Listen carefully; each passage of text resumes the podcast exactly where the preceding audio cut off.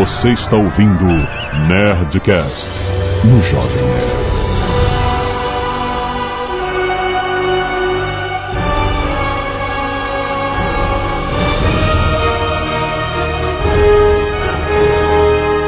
Landa, landa, landa, nerds! Aqui é Alexandre Antônio, Jovem Nerd, e estar gordo é relativo. Aqui é o Caio Gomes e eu ia dizer que o Jovem Nerd roubou relativamente a minha entrada. Aqui é o André Souza. Ou não, depende. É relativo. Aqui o Zagal também dorme no barbeiro. Dorme no barbeiro? Aham. Por que também? Que o Einstein dormia. Caraca, nossa, meu Deus do céu. Isso que é confiança. Muito bem, nerds, estamos aqui para falar sobre a relatividade de Albert Einstein. Muito bom. Agora que a gente teve uma explosão de vídeos e reportagens sobre Albert Einstein, sobre a descoberta, né, da a detecção, não a descoberta, mas a detecção finalmente de ondas gravitacionais. Todo mundo ficou interessado pelo assunto em geral e a gente vai falar sobre isso. Explicaram, afinal, o que é a teoria da relatividade de Albert Einstein, por que que isso é tão importante, por que que até hoje, 100 anos depois, a gente continua confirmando coisas que tinham sido teorizadas matematicamente por esse gênio da humanidade, certo? E-mail! Canelada.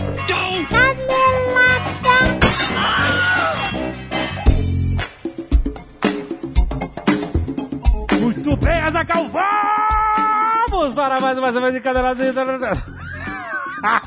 Já perdi, já perdi. 10 anos fazendo isso. e eu me perdi. 10 anos, Azaghal. 10 anos. Chega. Qual, quanto que é o tempo de trabalho aposentadoria? Como é que é esse negócio? Que aposentadoria? Empreendedor aposentado? Que isso? Não sei, não tem negócio de, apos- de- de aposentadoria? Você tem tá- trabalhar quantos anos pra se Você aposentar? tá, você tá- o que? No, no Jovem Nerd? Um trabalhador, em geral. É, trabalhador 30 brasileiro. 35 anos. 35 anos de trabalhou. contribui, não, tá- de contribuição para com o INSS. Ah, ok. Sei. É, tá bom. É até morrer. É muito tempo trabalhando, né? até morrer. Mas a pessoa tem que contribuir pra sociedade. É isso aí, ué. Tá certo.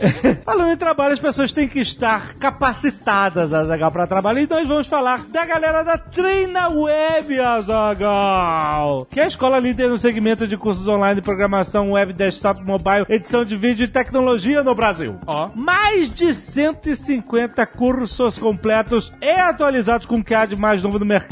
Mais de 160 mil alunos já estudaram com a Treina Web e o índice de satisfação deles é, segundo eles, É o que eu ia perguntar.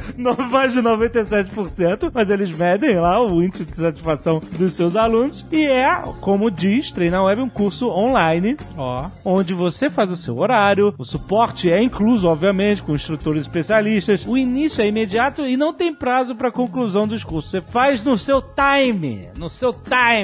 Excelente. Custo, melhor custo-benefício do mercado. Pagamento único que pode ser parcelado em até 10 vezes sem juros no cartão e ao final do curso você recebe na sua casa o seu certificado impresso. Ó. Ó, em pouquíssimo tempo, bem pouco tempo. Então eles criaram para você conhecer lá o treinaweb.com.br, eles criaram uma promoção exclusiva para os ouvintes, 30% de desconto em qualquer curso, Azagal. Basta utilizar o cupom LAMBDA Ó. até o dia 30 de junho de 2016, valendo aí. Muito bom, você pode ir lá no treinaweb.com.br, link aí no post.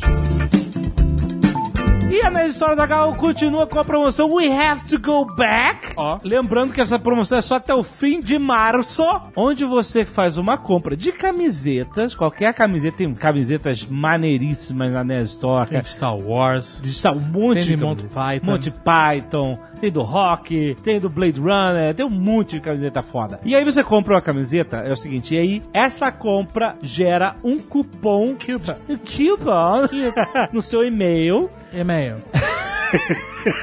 Tá bom as aulas de inglês? Porra, tô fazendo isso de manhã, tá foda. tá, tô... E aí, você ganha um cupom de frete grátis para a sua próxima compra. Zagal. Por isso que é We Have to Go Back. Você compra uma vez na só e aí você volta, porque na próxima compra vai ser frete grátis. E você pode comprar quantas camisetas você quiser, cara. Uma, duas, dez, vinte camisetas. O frete é grátis, a gente Tá, ó. garante. Lembrando que o cupom é válido por 30 dias após o seu recebimento. Ou seja, você fez sua compra. Isso, aí uns dias depois tem uma- um prazo. Recebe o cupom, recebe por e-mail. Vai por e-mail. Coupon. O coupon, é. Por e-mail. E aí. E aí você, a partir do momento que recebeu esse e-mail, Vai por mais tem 30, 30 dias. dias corridos. Isso, tempo pra bater o seu pagamento do próximo mês. Ó. Não é esperto?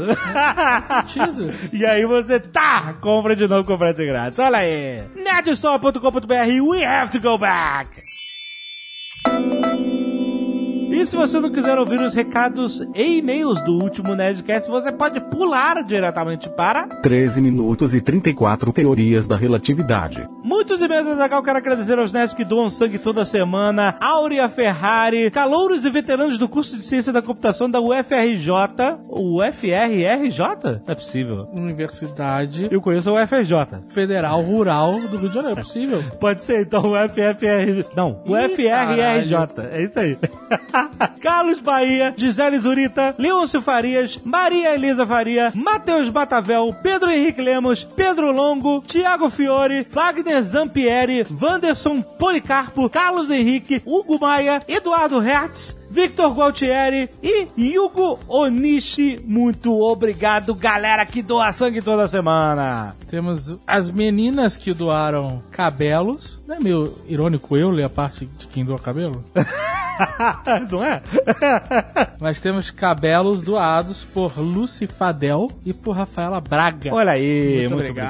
obrigado. gente. Uma Valeu. doação. Arte dos fãs. Temos um Azagal e Jovem Nerd tatuados por João Pedro. Uma Eles não- montagem. o João Pedro não tatuou a gente nele. Não, é uma montagem. Pode dar a entender. Ah, não, Seria não, não. bizarro e assustador. Nunca façam isso. Eu não, tá Ele maneiro. fez uma fotomontagem onde nós estamos tatuados. Bem feito, bem feito. É, mas eu jamais tatuaria no pescoço nem na cara. Eu acho bizarro. acho tatuagem de cadeia, assim. Sério. Se você tem a tatuagem no pescoço na cara, ok. Mas eu acho. PC Siqueira tem no pescoço. Cada um escolhe seu caminho. Eu acho muito agressivo a tatuagem na Ah, cara. você não, não, não faria, né? É, eu acho agressivo. entendo. Na, É, pescoço. O pescoço é, é muito vascularizado, cara. Deve sangrar muito. Porra, se deve. Mas assim, cada um faz tatuagem onde quiser. Tem gente que faz lugares piores. Mas eu tô com vontade de fazer outra tatuagem. Você tá com vontade? Olha Tô. aí. A última foi na Nova Zelândia, Faz três 2013. anos. Vai fazer outra? Tô com vontade. Não tô falando que eu vou fazer. Tô Você sabe vontade. o quê? O que, que você vai Não tatuar? sei, não sei. Você não sabe, só tem a vontade. Você Mandem tá com, sugestões aí Você tá mim. com o número par de, de tatuagem pra, pra Tô cá? com o número par. Ah, é por isso, tá vendo? Não, mas eu não tenho essas paranoias, não. não, mas eles falam que tem que ter sempre número ímpar. Baseado em... Eu- baseado em nada. é um- é uma parada de, de Não, não mercado. tem essa. Eu não tô preocupado com a quantidade de tatuagem que eu tenho. Eu tô com vontade de fazer outra. Não sei, não sei. Aonde? Não sei o que. Aonde? Acho no braço, no outro No, braço. no outro braço? É, no pescoço. Tá bom. Vou fazer um USB atrás da orelha. SB? USB. Tá fazendo um buraco de USB, Ah, é isso? Cara, que ridículo, tá? Tem gente que tem. E aí, é ridículo? Não. É, ridículo Jovem você- Nerd, é como Não. tipo ralo. Caraca, se você tem um USB atrás da orelha tatuado, Ah. manda foto. Eu vou conheço pedir, eu vou pedir desculpa. O Thiago Barba tem. O Thiago Barba tem um Próxima vez que ele pisar aqui pra bater foto, você já pode. Ele entrou, você já pede desculpa. Você armou uma armadilha pra mim. Tá, nós temos também o Shimira pelo Yugo Onichi. Aham, muito maneiro. Ficou maneiro. Ficou bom, ficou. E temos o Oleg pelo Felipe Coelho, ficou muito foda. Que é com a cara do Tucano. Porra, que Ficou irado. muito maneiro Ficou mesmo. irado, cara. Muito maneiro. Parabéns aí, mandem suas artes, confiram elas lá no post Isso. do Jovem Nerd. Na página no Facebook do Jovem Nerd. Facebook não, vai no site do Jovem ficam- Nerd. Ah, tá, mas as artes ficam na página. Não, mas a gente não quer dar page view. O Mark Zuckerberg Tá tem bom, todo tá page bom. view que ele Tá precisa. bom, tá bom, tá bom. Vai dar page view no site Tudo bem, jovemnerd.com.br. tudo bem, tudo bem. Você pode ir pro jovemnerd.com também que chega lá. Ok, tudo bem. Samuel Rowling, 34 anos, professor de Química. Rolling. Na-na-na. Nossa, mãe do céu. Florianópolis, Santa Catarina. Achei excelente o último Nerdcast com o Lucas Radaeli. Acho ele um dos melhores Nerdcasters. Tragam eles Então, pra... assim, Ah. eu adoro o Lucas e não é o Nerdcaster. Ah, pra Nerdcast. Né? Não é assim. Gravou um Nerdcast, status, virou né? Nerdcaster. É, exato. Você tem que ter uma certa frequência. É. Você tem que fazer merecer. O Lucas pode vir a ser um Nerdcast? Pode. Exato. Mas ainda tem outras é- pessoas que fo- gravam sempre e também nunca vão ser. Então, Não, não tem essa. Gravou Nerdcast é Nerdcast. Não tem essa. Não tem essa, exato. É, Exato. Você não vai no jogo de futebol ver o jogo e você vira futeboleiro, sei lá. Exato, não, nós aqui conferimos esse É, é um, é um título nobre. título. Exato, exatamente, é o título de nobreza. Tem que estar do- naquela vitrine. Só Nerdcaster. Quem tá Quem na tá naquela ilustração do Harold. Mas ela não tá no site agora, vai voltar, mano. Vai voltar. Esses são os Nerdcasts. Bom, ele pediu, tragam ele pra discutir mais assuntos, fica a dica. Ele sempre tem excelentes pontos de vista. Ele botou em em negrita pra compartilhar. Enfim, gostaria de contar a minha experiência de trabalho com deficientes visuais. Durante o meu curso de bacharelado e licenciatura em Química, em uma das disciplinas eh, de ensino de Química, desenvolvi em dupla com um colega um trabalho que despretensiosamente adaptava o experimento químico para que alunos cegos também pudessem aprender. Tratava-se de um experimento que, resumidamente, resultava em diferentes manchas em um papel, sendo que a cor, tamanho e a posição da mancha no papel era importante para que determinasse o resultado do experimento. Por razões óbvias, não seria algo acessível, né? Nossa simples solução foi, após o experimento, aplicar diferentes texturas e relevos ao papel, adaptando o resultado. Nosso professor, vendo o trabalho, se empolgou. Durante os meses seguintes, desenvolvemos em conjunto um trabalho com alunos cegos de uma escola próxima, adaptando este e outros experimentos químicos para que esses alunos de ensino médio tivessem a oportunidade de participar também dessa experiência mais pessoal, um aprendizado de química. Para isso, transformamos experimentos cuja única resposta seria visual para estímulos de tato, olfato e etc. O resultado foi tão positivo que o trabalho terminou por ser publicado como matéria de capa da revista Química Nova na Escola, a maior publicação no ensino de química do país. Ele mandou o link aqui da matéria para os interessados lerem. Olha que legal. Encontrar um aluno com algum tipo de deficiência é muito comum hoje em dia, tanto em escolas públicas quanto em particulares. E o professor brasileiro é formado normalmente para dar aula apenas para o aluno padrão. Por isso me sinto privilegiado em ter tido a oportunidade de realizar esse trabalho que guardo com tanto carinho na memória e que contribuiu grandemente no meu dia a dia profissional. Fica o encorajamento para todos que lerem ou ouvirem essa mensagem, busquem cada um em sua própria área de trabalho pontos em que você pode fugir do padrão nesse sentido. Olha aí, que legal o e-mail do Samuel, muito maneiro, cara. Tem um link aí da matéria que saiu sobre o experimento dele, muito bom. Eliezer Rafael, 24 anos, analista de sistemas, São Paulo, capital. Olá, Jovem Nerd Azagal. Sim, esse é o meu primeiro Tá e-mail. Pedindo. Mas acredito que o que eu tenho a dizer vale a pena. Ih, rapaz. E agora? A gente pode ler e se não valer a pena, corta e Olha ninguém nunca vai saber. cortando. É, Você vai falar isso. Não, não, eu vou ler, mas se for ruim, eu vou cortar, mas ele vai saber que teve aqui. Ah, tá bom, tá bom. Que ele perdeu o espaço dele por ser o primeiro e-mail. Eu acho que as pessoas não devem ganhar as coisas de graça, assim. Escreve, tem gente que manda 10 e-mails, Aham. 20 e-mails, Aham. 30 e-mails. E não é lido. Nunca ele, o cara manda um e-mail. Bota aqui uma frase, você acha que é interessante? E ganhou o espaço dele. Vamos lá.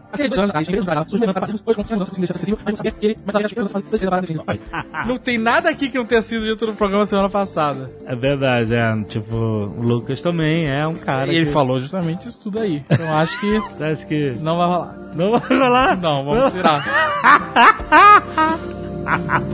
Sacanagem.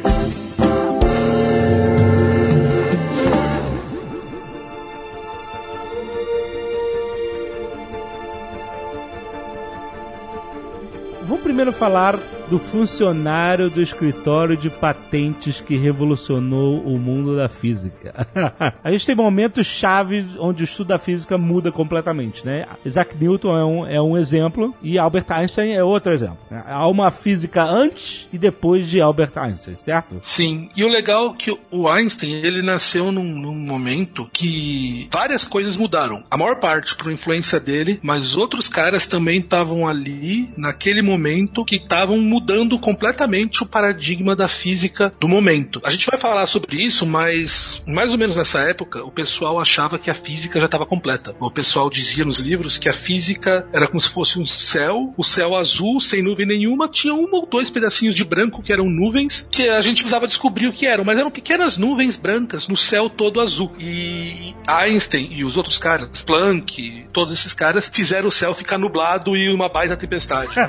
Então, boa metáfora, exatamente. Tá nublado até hoje. Tá nublado até hoje. Você acha que você entende o universo? Ok, então vamos lá, toma essa. Mas beleza, a gente tá falando de um moleque que era, com seus 20 e poucos anos, um, um escrivão de escritório de patentes, é isso? Isso, isso. O Einstein, ele basicamente era uma criança complicada, não no sentido de estudo, como as pessoas falam normalmente. Ele não era um mau aluno, como os boatos dizem. Ele era um bom aluno. Várias coisas mostram que ele tinha, que ele realmente ia muito bem na escola. Mas ele tinha problemas com os pais, ele não era um cara que era muito ligado com a família, digamos assim. Tem um fato interessante que as pessoas gostam, na verdade, de fazer um mito do gênio e para justificar que qualquer um pode ser um gênio como Einstein, então eles falam assim, por exemplo, o Einstein ele nunca foi bom em matemática, ele sempre tomou pau em matemática. Só que na verdade tem arquivos mostrando que na verdade ele nunca tomou pau em matemática, ele era bom em matemática. Então essa história de que ah, eu nunca fui bom em matemática, então posso ser um gênio. Mais ou menos. Se você não é bom em matemática, talvez você pode ser um gênio, mas não na matemática. Ah, claro, né? É claro, né, cara? Pô, tá certíssimo. Você pode ser um jegue também. Também. É A gente vive num mundo de, Disse me disse. mentira. A vida é, é uma mentira perpetuada. As pessoas têm que parar de falar mentira, cara. Caraca, essa história do Einstein, eu conhecia. Pra mim, Todo ele era ruim em matemática. história. O tão perguntar quanto é 2 mais 2. Sabe qual é? É 4 ele o Einstein, não, não necessariamente, sei lá. Aham. Ele era muito bom em matemática. Ele não era só assim, Exatamente. médio, ele era muito bom. Ele é um cara que se destacava na escola por saber muito bem em matemática, em física. Então, é, Caralho, quem inventou essa merda? Eu não sei, cara. É o mesmo cara que inventou o negócio de mil passará, dois mil não chegará. É o mesmo filho da puta, cara. Sabe quem que inventa isso? É o cara que tá lá na aula de matemática e fala assim, eu não tô entendendo merda nenhuma disso. Mas aqui, eu quero mostrar que eu consigo fazer alguma coisa na minha vida. Então, peraí, olha, o Einstein, ele foi um gênio e ele não era bom em matemática. Então quer dizer que eu ainda posso ser um gênio daqui a uns anos. É. pra eu poder justificar isso, mas eu acredito que foi o mesmo cara que falou do 2000 não passarás. Que mundo merda. deve ter um aspecto cognitivo aí pra isso, né, André? É, justificativa. Você tem que explicar a sua estupidez de alguma forma.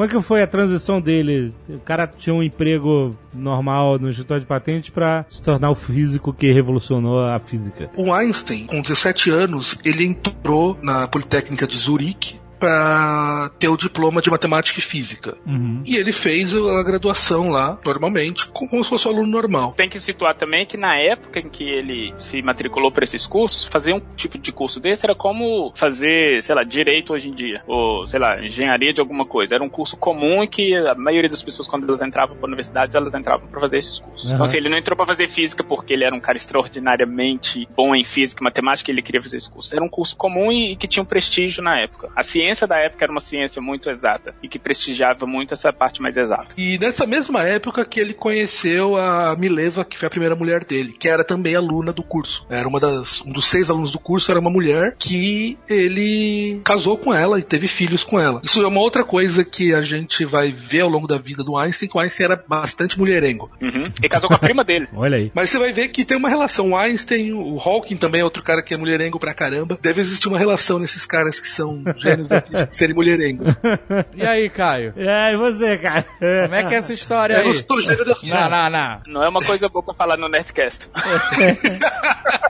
Mas eu não, eu não sou gênio da física, cara, então não- não- isso não acontece. Mas no final da graduação, ele já tinha uma cidadania suíça também, e foi lá que ele conseguiu o trabalho no escritório de patentes. Era um trabalho burocrático, mas era um trabalho até bem prestigiado na época. Tinha um salário razoável, e a coisa boa é que isso daria tempo para ele poder fazer as outras coisas que ele poderia fazer, basicamente pesquisar. Porque era um trabalho altamente burocrático, onde ele tinha que receber as patentes, verificar o que estava, se era válido ou não e dar entrada no processo. Uhum. Então ele ficou fazendo esse trabalho e era um trabalho, como era muito buro- burocrático, deu tempo para ele poder ficar fazendo outras coisas. E outras coisas eram pensar nos problemas físicos. Então é, o Einstein próprio falou que uma boa parte do tempo que ele teve para poder fazer as descobertas que começaram em 1905 foi esse tempo livre que ele teve no, no escritório de patentes, porque ele realmente não precisava, digamos, fazer muita coisa. Era um trabalho muito simples que tinha muito tempo livre. Ou seja, se você for funcionário público, você pode ser um gênio.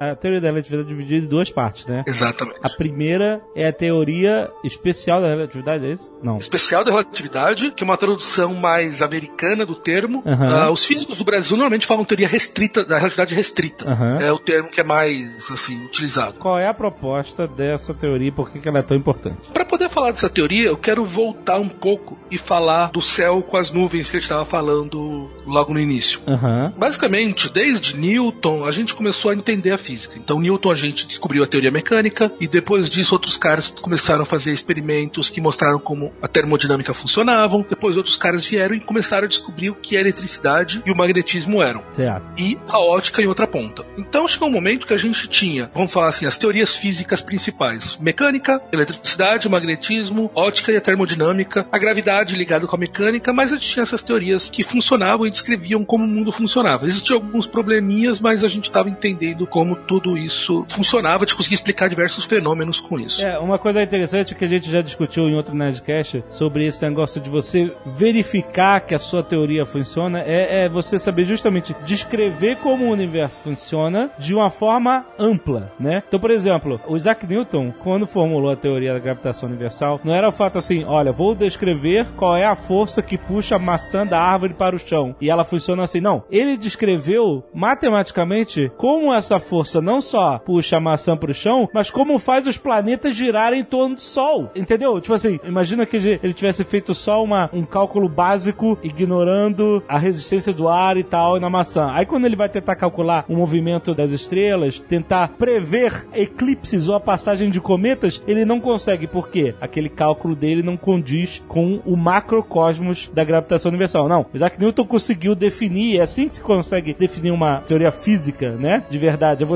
conseguir, com aquele princípio de raciocínio, demonstrar que aquilo funciona em todos os ambientes, amplamente no universo, né? Isso define, na verdade, o que faz um gênio, porque o gênio, o que define uma genialidade, a pessoa ser gênio, é a pessoa conseguir pegar uma explicação de como que uma estrutura X funciona e aplicar essa estrutura X para várias outras coisas no universo. E foi exatamente o que ele fez. E funcionar, e você verificar que funciona. Funcionar. Exato, né? Exatamente. Não, e você vê que, tipo, a genialidade de Newton é tão grande que as teorias dele, basicamente, foram elas que causaram o início da Revolução Industrial. Quer dizer, várias coisas que eram aparentemente desconexas começaram a surgir a partir dali. A gente conseguiu começar a construir pontes de melhor maneira, a gente começou a construir máquinas muito mais complexas Uhum. por causa da teoria do que o cara fez. E muito do problema que ele estava querendo resolver eram problemas da gravidade, queria entender por que os planetas giravam, como eles giravam. Pra ver a importância do trabalho do cara, o mundo todo mudou por causa do trabalho de uma curiosidade acadêmica de um É, é.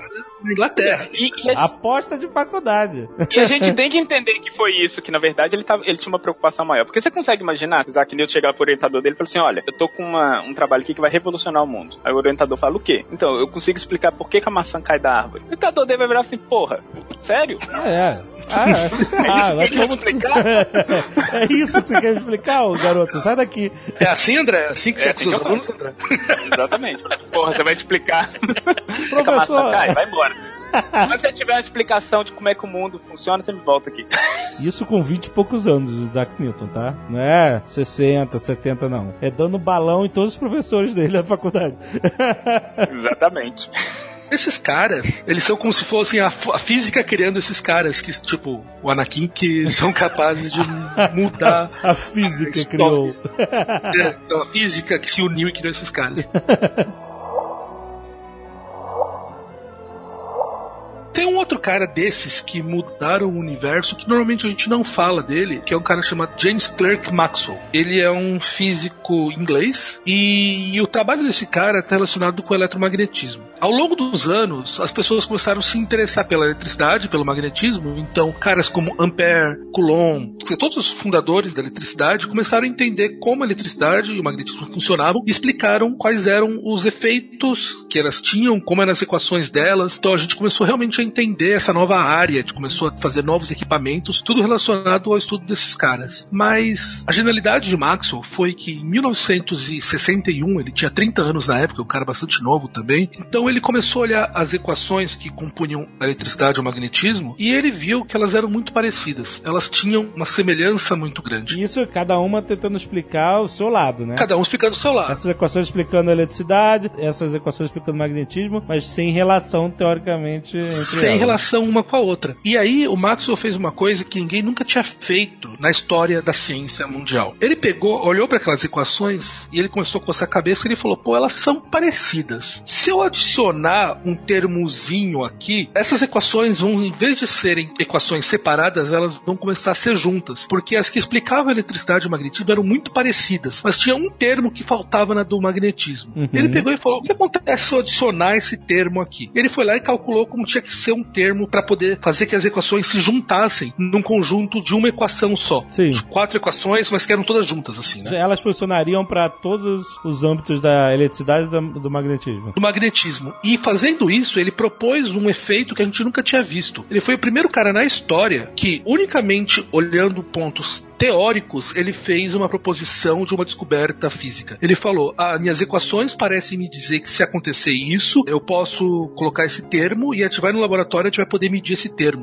E Isso foi unicamente olhando a matemática. Então foi basicamente assim, o primeiro físico puramente teórico da história. E quando ele fez isso, ele descobriu também que existia uma outra coisa naquelas equações que eram uma nova solução das equações da eletricidade do magnetismo, que agora a gente pode falar que é o eletromagnetismo, porque ele juntou todas elas, e ele descobriu que existia uma solução de onda. Quer dizer, que de alguma maneira os campos elétricos e magnéticos se misturavam e formavam uma onda que se propagava pelo espaço. Isso você está falando de um cara que está debruçado numa folha de papel, num quadro negro, calculando. Isso. Isso deve existir na natureza, porque faz sentido aqui na equação. Ele não está em campo medindo o que está acontecendo, ele está teorizando. Exatamente. Ele foi o primeiro cara que teve essa ideia. A matemática pode me fazer descobertas que a gente nunca mediu. Exato, olha ele- aí que interessante. Cara, que coisa fascinante. Me diz uma coisa rapidão. Claro. E esse braço vermelho do C3PO, hein? Alguém- Vai se fuder.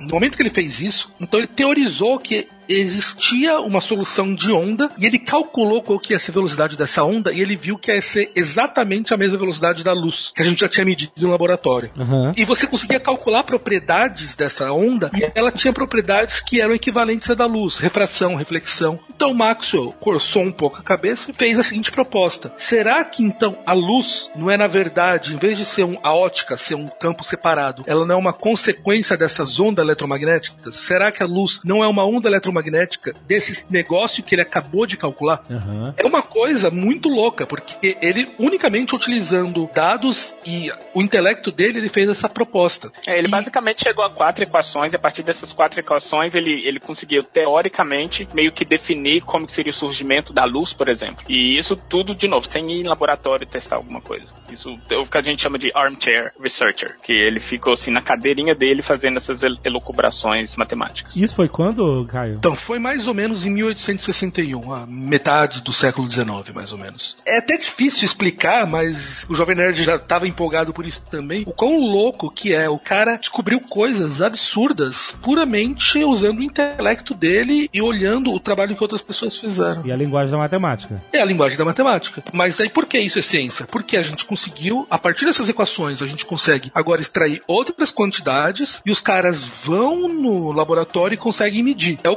é o caminho contrário. E confirmar. Ou, E tá confirmar. É o caminho contrário, exatamente. Porque, assim, teoria, a, a forma mais comum seria você observar a natureza e aí depois descrever. Como a ideia da gravidade, né? Isso, a gravidade. Você observa a natureza, você matematiza, Teoriza, você faz fato. descoberta, teoriza, e você vai medir outros lugares e vai confirmar que aquela teoria que você fez está de acordo. E essa é a física teórica, que na verdade é um campo onde você teoriza primeiro, calcula primeiro e depois você observa na natureza. É isso. Exatamente isso. E foi o cara que basicamente criou a física teórica. A física teórica começou com esse cara. E como eu falei, ele é um dos caras que seria muito famoso, mas ele não sei por que ele não é tão famoso na história. Mas ele é. Ele é físico teórico. Vai ver que ele não era mulherengo, não. Ele era não dava- mulherengo, Não dava, não dava fofoca.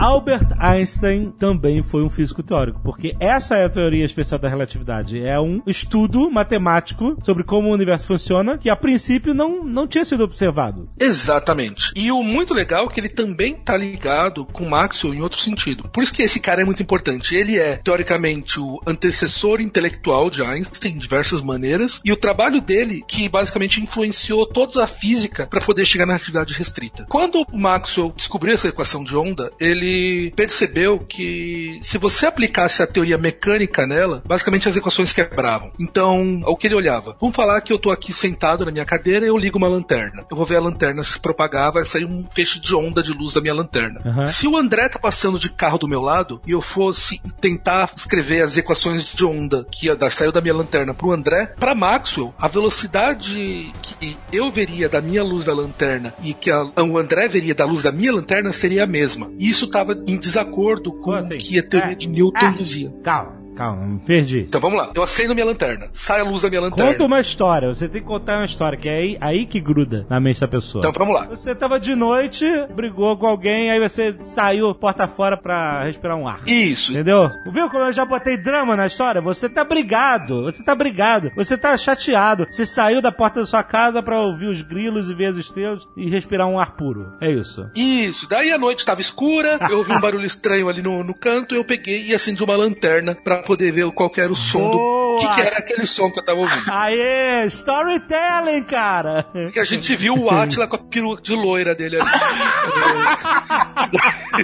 Excelente. No mesmo instante, o André tava passando de carro e ele viu na hora que eu acendi a luz. Ele viu na hora que você acendeu a luz, porque ele, ele, ele viu que você tava brigando, e aí ele Isso. ficou preocupado. E aí ele ouviu aqueles barulhos estranhos, ele viu aquelas, aquela figura estranha fantasiada de loira ali quando eu acendi a luz. E Beleza, temos uma história, temos um drama aí. Ah. nessa história, vamos falar assim, vamos falar que o, o Atlas estivesse um pouco longe, então eu vou calcular o tempo que, depois que eu apertei a lanterna, ia iluminar o Atlas. Tá, o Atila tá no mato com a peruca loura. Tá no mato, com a peruca loira. Eu vou lá e acendi a minha lanterna. Pra iluminá-lo, tá bom. Pra iluminar. Como o Atila tá um pouco longe, depois que eu acendi a minha lanterna, vai demorar um tempo até a luz da minha lanterna chegar no Atila. Certo. Então, é o tempo que a velocidade da minha luz vai se propagar até atingir o Atila ali. Ok. O André que tá passando de carro, vamos falar que ele tá passando na mes bem paralelo a mim, paralelo à direção da lanterna que tá indo. Certo. A gente imaginaria que se ele fosse calcular a velocidade da luz que ele viu saindo da minha lanterna, Ah. como ele tá andando paralelo, ele veria minha luz da lanterna andando mais devagar. É como se fosse assim, olha, imagina eh, você de carro, andando de carro e uma pessoa correndo do lado do carro. Se você tá dirigindo e olha pro lado, a pessoa tá como se fosse parada do seu lado, porque o seu carro tá e. Olha aí, ô, ô Caio, olha só como o André é muito mais storyteller que você. Não, tá me ajudando, tá me ajudando, tá me ajudando. Mas se tiver uma pessoa do lado de fora, a pessoa que tá correndo, vendo a pessoa correndo, vai ver a pessoa indo rápido. Mas se Isso. você olhar do lado, você vai ver a pessoa parada. Muito melhor. Então, basicamente é isso. A minha, na verdade, Alexandre, eu dirijo muito rápido, então eu dirijo quase que na velocidade da luz. então, então a luz do meu lado ela vai estar paradinha. Eu vou estar vendo assim a luz paradinha do meu lado. Sei, sei, exatamente. Então, é isso.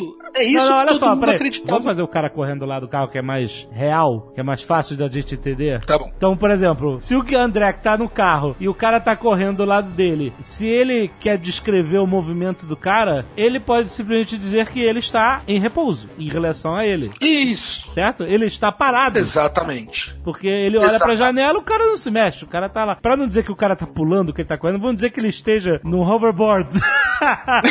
entendeu? Então ele olha pro lado, ele vê o cara, o cara tá parado, entendeu? E o mundo que está se mexendo ao redor de vocês. Mas você que tá sentado na portão da sua casa, você viu uma caminhonete e um cara correndo em movimento. Então você calcularia diferente o movimento deles, certo? Exatamente. É isso que todo mundo acreditava. Mas quando a gente calculava nas equações de Maxwell, isso não acontecia. Parecia que, pra mim, o cara correndo ia estar correndo no- na velocidade dele lá, e pro André, o cara ia estar se afastando também dele, não ia estar parado, ele ia estar correndo mais rápido que o carro dele. Hum. Era isso que as equações de Maxwell diziam, o que era completamente anti-intuitivo. Então todo mundo chegou e falou: pô, Maxwell fez uma puta descoberta, mas as equações dele têm um problema, a gente vai ter que corrigir elas para poder corrigir esse problema. E isso ficou 50 anos até chegar em Einstein. Aham. Nesse meio tempo, outros caras começaram a fazer alguns experimentos que aparentemente eram desconexos, mas que começaram a provar que existiam comportamentos estranhos acontecendo com a luz. Ela não parecia se comportar da maneira que a gente acreditava que ela se comportava. Então, as pessoas achavam que a luz é uma onda. É uma onda onde? Num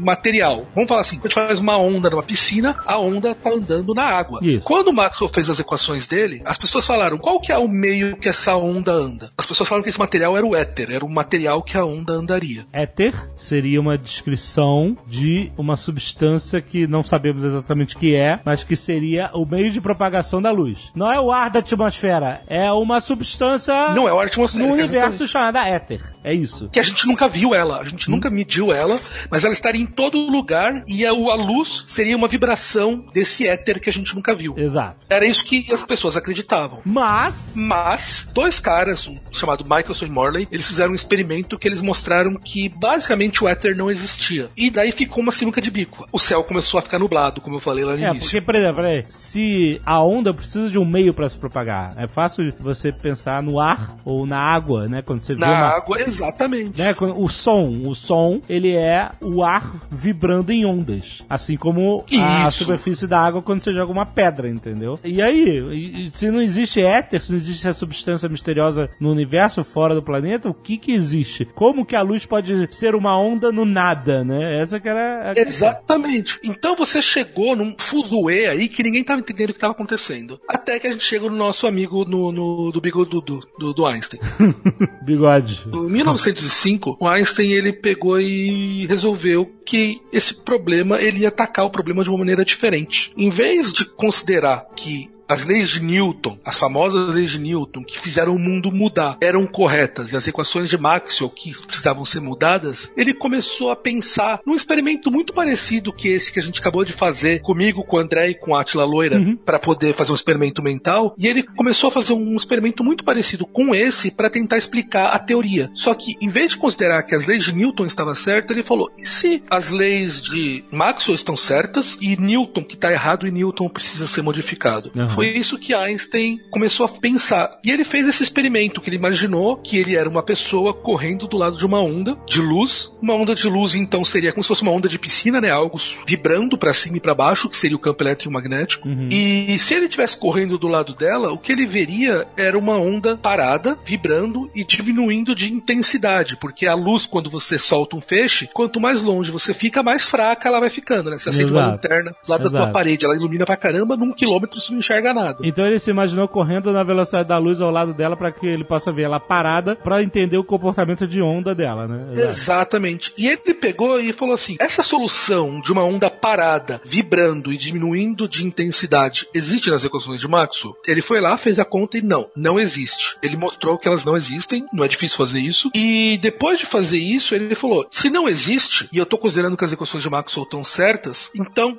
basicamente eu nunca vou poder andar a mesma velocidade que a velocidade da luz. Nenhuma pessoa pode ficar do lado de um feixe de luz de maneira que ele veja Ela parada. o feixe de luz parado. Aham. Exatamente. Porque ele teve essa ideia. Eu vou considerar que as equações de Maxwell que estão corretas, não as leis de Newton. É, mas peraí, as leis de Newton não estão erradas. Estão? O que, que você considera errado? Errado, caralho.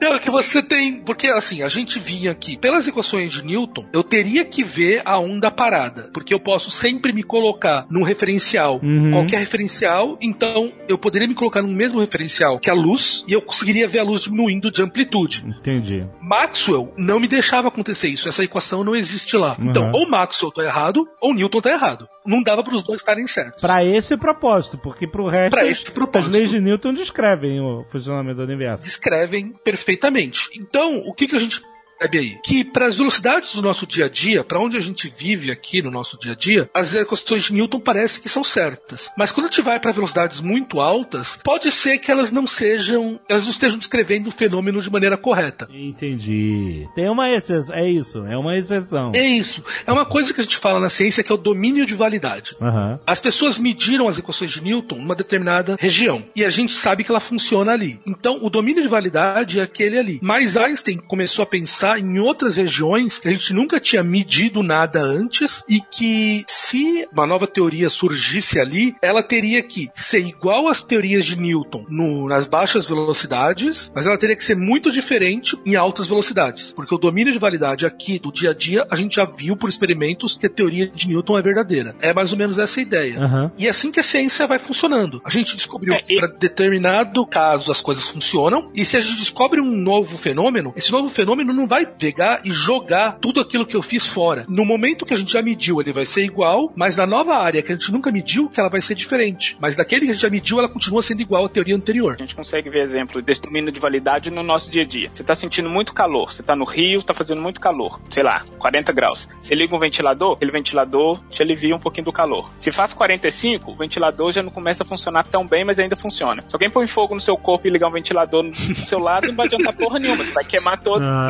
As teorias funcionam até certo ponto, mas aí depois, é, a partir do momento que a situação muda um pouco, a teoria ela já começa a perder um pouquinho da validade da explicação daquele domínio.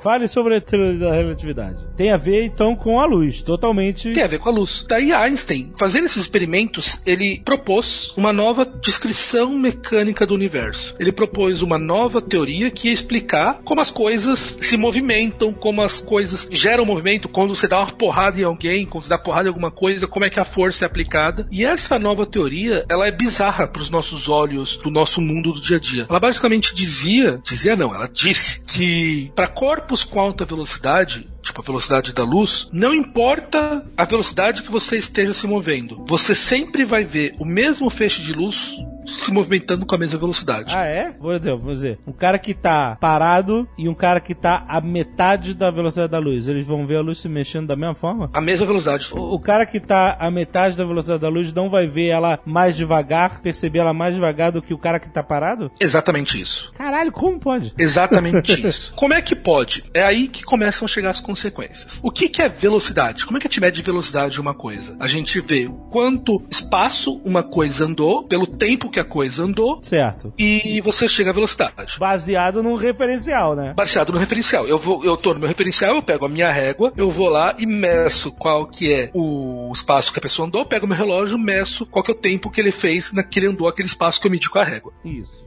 Tipo um cara correndo uns 100 metros rasos. O cara correndo 100 metros. O exatamente. referencial é a pista, e aí você mede a pista, e aí liga o cronômetro e o cara vai correr lá 100 metros rasos e vai em 10 segundos. Exatamente. Se eu tô vendo a luz andar com a velocidade C e o André no carro dele, a metade da velocidade da luz, tá vendo a velocidade da luz também a C, então a velocidade não tá mudando, alguma coisa tem que estar tá mudando, porque a gente não poderia estar tá medindo a mesma velocidade. Então, se na teoria de Newton eu veria a velocidade mudar pela mudança de referencial, teoria de Einstein, se a, se a luz é a mesma velocidade, então a distância que eu vou medir e o André vai medir e o tempo que nós dois vamos medir vão ser diferentes. Então, em vez da velocidade da luz mudar, o tempo e o espaço que vão mudar. Essa é a conclusão que Einstein chega. Puta que pariu!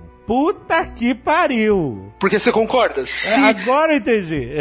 velocidade é distância por tempo. Se a velocidade não tá mudando, o outro lado tem que mudar para compensar então isso. o tempo tem que estar mais devagar pra mim que estou em movimento. E a distância também vai mudar. Puta que pariu! Que loucura, cara. Que... Agora eu entendi essa porra de relatividade do tempo. Mas isso era observável ou não? Não, né? O fato de você estar em movimento e não reparar que a luz está mais devagar pra você que está em movimento. Então, Então, a gente não conseguiu observar porque a velocidade da luz é muito alta. É, então não dá pra fazer observar. Naquele momento. Hoje em dia a gente observa isso. Hoje em dia a gente vê isso. Hoje em dia, sim. A gente é medido, mas naquela época era um experimento puramente teórico do Einstein. Era uma Caralho, conclusão da caralho. mente dele que ele chegou nisso. Mas isso porque ele decidiu mexer na santidade das leis de Newton quando extrapolava o problema para a velocidade da luz, certo? Exatamente. Ele falou, pô, pra isso funcionar, tem que mexer aqui. E, porra, desse jeito que eu tô fazendo, o cara que tá em movimento vai ver a luz sempre na mesma velocidade em relação ao cara que tá parado. E pra ele fazer isso, ou seja, o tempo tem que estar mais devagar pra ele. Caralho. Exatamente. então você percebe ah, o grau de abstração matemática que o cara teve que ter. Sim. E tudo isso que ele fez foi pelo inverso. Ele não mediu isso e fez uma teoria. Unicamente utilizando a mente dele e ideias como essa que a gente veio discutindo aqui, ele olhou as equações e foi começar a desenvolver quais que seriam as coisas que ele teria que calcular para poder chegar ali. Agora, uma coisa que o Caio Sim. falou que é importante frisar é o seguinte: ele, ele só conseguiu fazer esse tipo de elucubração matemática porque, primeiro, ele tinha conhecimento dessas equações de Maxwell, e segundo, ele bateu o pé e falou: não, pera, essas equações de Maxwell elas podem estar certas e não as de Newton. Então, deixa eu tentar agora explicar como que esse fenômeno aconteceria daqui pra frente, assumindo que essas equações estão corretas e não as outras. Então, por isso que esse Maxwell, na verdade, é bem importante né, nessa teoria da relatividade inteira. É a base, é a base, né?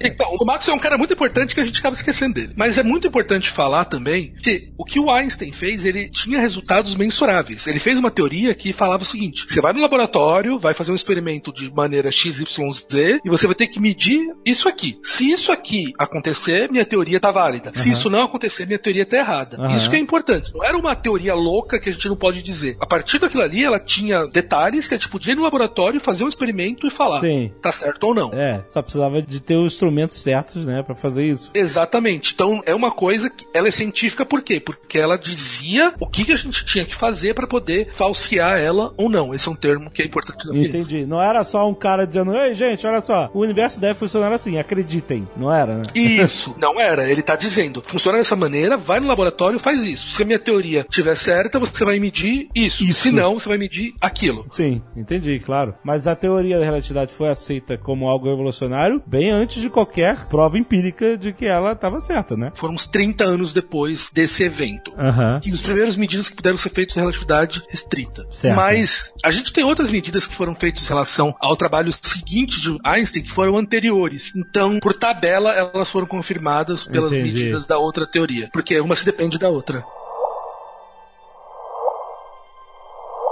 A próxima fase dessa teoria acontece justamente 100 anos atrás, Isso. quando ele inclui a gravidade em todo esse estudo, certo? Isso. Mas antes da gente passar para aí, tem um outro fenômeno que a gente não falou, que Einstein descobriu quando ele descobriu que a velocidade da luz é constante, então o espaço e o tempo não vão ser constantes. Aham. Quer dizer, esse resultado traz várias coisas que são importantes. Uma delas é, é aquele negócio que a gente já discutiu em outros Nerdcasts, que é o paradoxo dos gêmeos. Se a gente mede o tempo de maneira diferente, pelo movimento que a gente tá, pode ser que a gente faça um experimento que é o seguinte: eu coloco uma pessoa numa nave, um gêmeo, o André, e o outro gêmeo, o Caio, fica aqui na Terra. E ele vai sair com uma velocidade muito alta andando pelo universo. Tá. Depois de 30 anos, medido pelo Caio, o André volta Peraí, o Caio viajou no espaço. A quase O velocidade da Caio fica na Terra. Não, o Caio ficou na Terra. O Caio fica na Terra.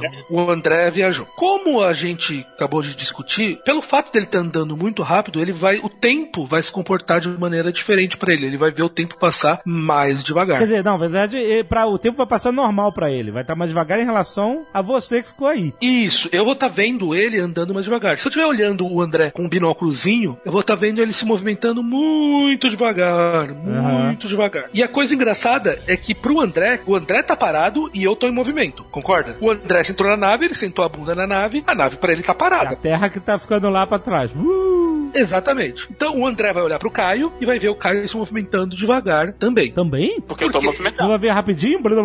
Porque ele vai estar parado. O André, pra ele, ele tá parado. Pra ele, quem tá andando é a Terra. Então, pra ele, ele vai estar vendo o Caio andando mais devagar. Hum. Só que daí o André vai e volta pra Terra. Então você tem aí uma coisa muito estranha, porque o Caio achou que o André estava andando mais devagar e o André achou que o Caio estava andando mais devagar. Por isso que a gente fala que é um paradoxo. Como é que a gente resolve essas coisas? A gente resolve isso de certa maneira porque o André, para ele ir e voltar para a Terra, ele vai ter que engatar a marcha ré em algum momento, né? Ele vai muito rápido, engata a marcha ré e volta para a Terra. Uhum. No momento que ele engatou a marcha ré, uma força foi aplicada nele. E isso aí, de certa maneira, quebra essa simetria. Porque o André, no momento que ele estiver sentindo a força, ele vai saber que ele tá em movimento. Ele vai saber que algo tá acontecendo com ele. Então ele vai poder dizer: opa, não é o Caio que tá em movimento, sou eu que tô em movimento porque agora eu tô brecando e eu consigo medir a força como você tá brecando num carro. Isso vai pra frente. Esse fato de ele tá brecando que vai fazer fisicamente que, para ele, o que o tempo ande mais devagar. Então, quando eles voltarem pra Terra, para mim vão ter se passado 30 anos e pro André vão ter se passado menos do que 30 anos. Sei lá, vamos falar que dependendo da velocidade, ele pode ter passado 5 anos para ele. Isso mostra que realmente as pessoas vão medir tempos diferentes. Elas não vão ser pessoas em lugares diferentes se movimentando com velocidades diferentes, vão ver o tempo passar de maneira diferente. E o tempo realmente vai passar, não é que ele teve a impressão que ele passou mais devagar. Ele realmente vai passar, é, exato. Ele realmente vai ter passado menos tempo para ele. O meu sogro tem um problema que ele não consegue. Ele mistura as coisas. Aí a gente tá falando de ondas gravitacionais e tal, e aí é óbvio que essa conversa foi rapidamente pra um, um lugar não científico, eu diria.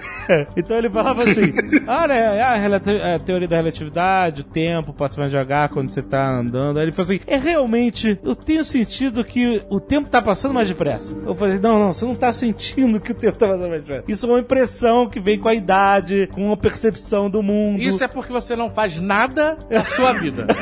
Essa é a resposta que você tinha que ter dado. Você não cria novas experiências, você não cria eventos marcantes e seu cérebro entrou numa rotina infinita. E aí é o mesmo dia pra Exato, sempre. você está vivendo o dia da marmota. Se bem que no dia da marmota o cara criava eventos Ou diferentes. diferentes, exatamente. Mas aí, então eu não consigo explicar pra ele essa parada de relatividade, até porque ele acha que. Eu não sei nem porque você tenta. não, eu não tento mais, eu parei. Mas as pessoas falam assim, puta, mas isso parece uma puta viagem. Como que isso pode ser provado? É tipo assim, realmente, será que existe? Isso não só existe, como está em uso. Um uso existe um uso prático para essa teoria que está no nosso GPS de cada dia, certo? Exatamente. Explica como a teoria da relatividade afeta o nosso GPS, como a gente precisa dela para poder se achar.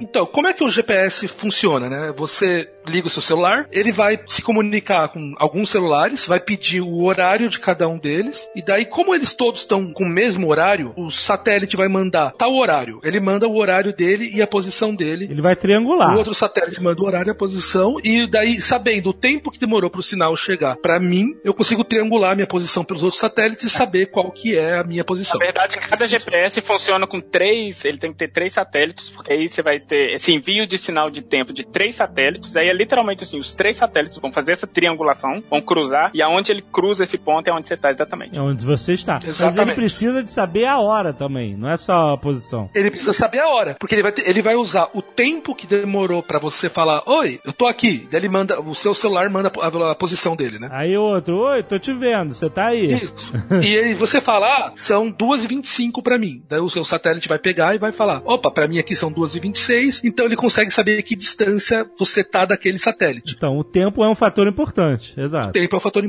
Como os satélites estão muito alto, eles estão andando muito rápido. Então o tempo passa de maneira diferente. Ele passa mais devagar, como a gente acabou de falar. Se o satélite não levasse isso em conta, O relógio não ia bater. o seu relógio não ia bater e você a posição ia calcular a posição completamente errada. Caralho. Completamente errada. Então, os relógios de, de GPS têm que ser ajustados constantemente. Os relógios do, do GPS precisam ser ajustados o todo o tempo e usando relatividade restrita Porque realmente o tempo tá passando mais devagar para os satélites. para os satélites. Então a Exatamente. Forma mais fácil de você explicar agora a teoria da relatividade é o seguinte: você vai ajustar o GPS do seu é do seu sogro. Ah, sim. Você vai ajustar o relógio do GPS dele pra marcar a hora, não levando em consideração a teoria da relatividade. Você vai virar pra ele e falar assim: vai no supermercado. O GPS vai mandar ele lá pra pro Rio.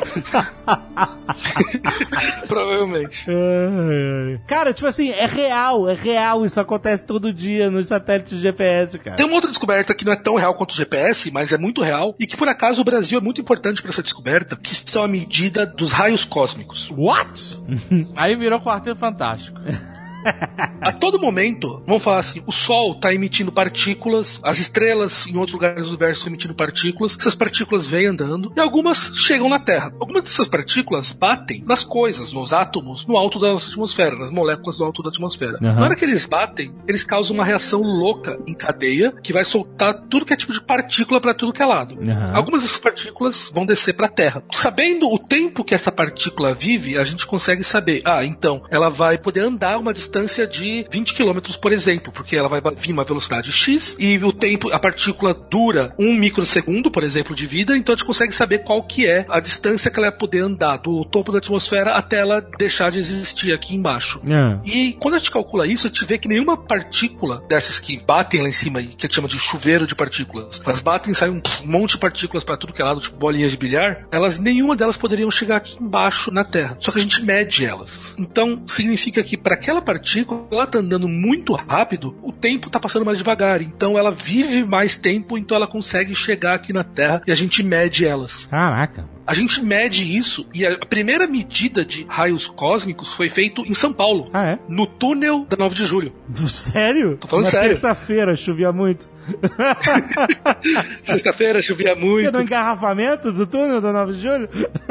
Não, então, foi mais ou menos nos anos 30, 40 que foi feito isso, porque o túnel, por ele estar embaixo da Terra, naquela posição, ele mais ou menos se protege de outras interferências. Sim. E era um túnel fácil de entrar porque é no meio da cidade. Aham. Então isso foi medido, a primeira vez foi medido aí em São Paulo. Caraca. E isso é uma coisa que a gente viu e tá lá. E só acontece porque a relatividade restrita tá correta. É inacreditável isso. A gente tá vendo isso. A culpa foi de quem? Foi do Maluf? Não, isso faz muito tempo, cara. foi da Marta? Celso Peter. É, né, foi o Pita ali, foi o Pita.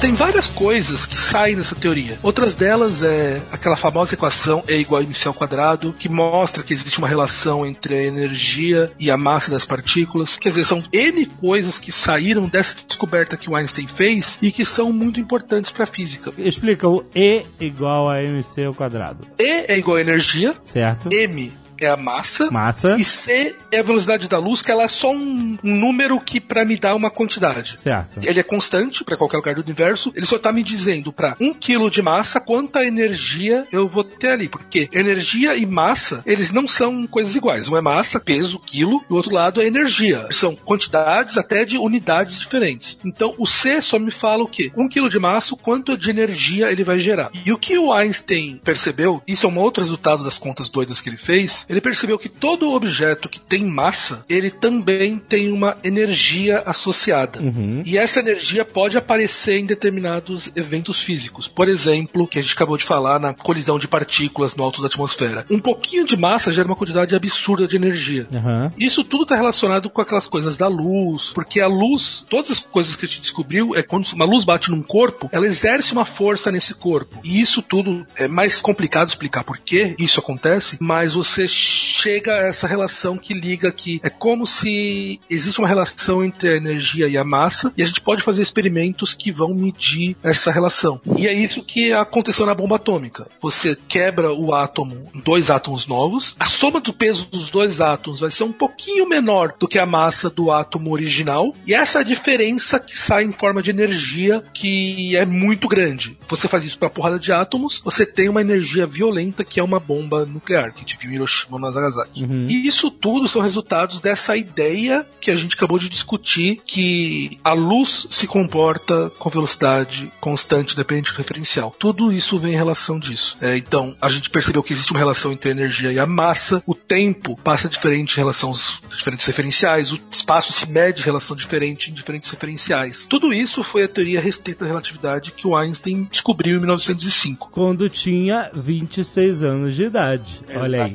Exatamente. O que, você tem feito aí? Então tá aí, nerdalhada. Vocês ficam escutando o Wesley Safadão, não vai fazer nada pelo mundo.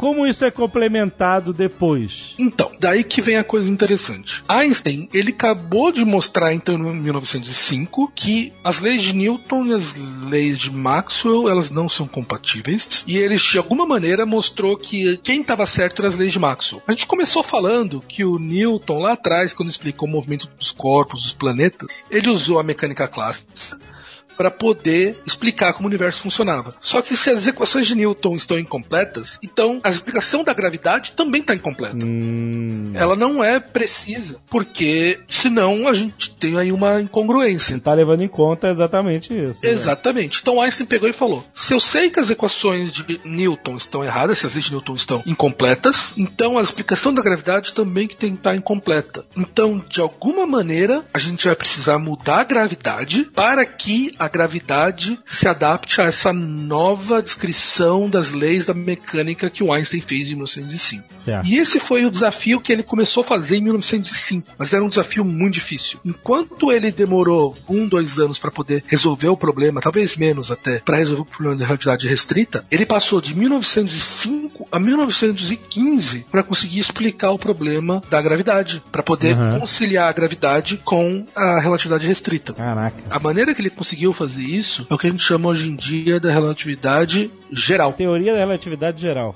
Teoria da relatividade geral, que é o que explica então como a gravidade funciona para estar compatível com as leis da mecânica relativística. Essa é a É um ideia. complemento da teoria restrita da, da relatividade, ou teoria especial da relatividade, que traz a gravidade como um elemento importante para ser revisado mediante isso. Exatamente. é isso. Eu lembrei como eu odiava o meu professor de física. Agora tudo faz sentido.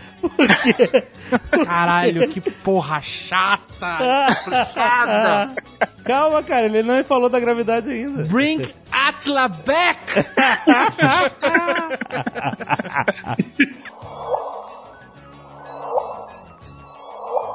Como que a gravidade funciona na teoria da relatividade? Qual é a diferença? A gente sabe que duas cargas elétricas ou dois ímãs, eles se atraem ou se repelem se as cargas, se os polos são iguais, Uhum. se é tudo positivo, eles se repelem, se eles são diferentes, eles se atraem. Então existe uma coisa ali que é o que faz a força elétrica ser forte ou fraca, que é a quantidade de carga que eu tenho naquele meu corpo ali. Se ele está muito carregado, a força elétrica vai ser muito grande, se ele está pouco carregado, a força elétrica vai ser muito fraca. O que que faz a força gravitacional ser forte ou fraca? A quantidade de massa que eu tenho no meu corpo. Se eu tenho muita massa, a força da gravidade é muito forte, mas se eu tenho pouca massa, a força da gravidade é muito fraca. Certo. Mas o Einstein percebeu uma coisa. Ele não percebeu, mas ele foi o cara que pensou muito sobre isso. Quando você aplica uma força num objeto, então eu lá estou empurrando o objeto. Vamos lembrar lá do colegial. Força igual a massa vezes aceleração. Não lembro.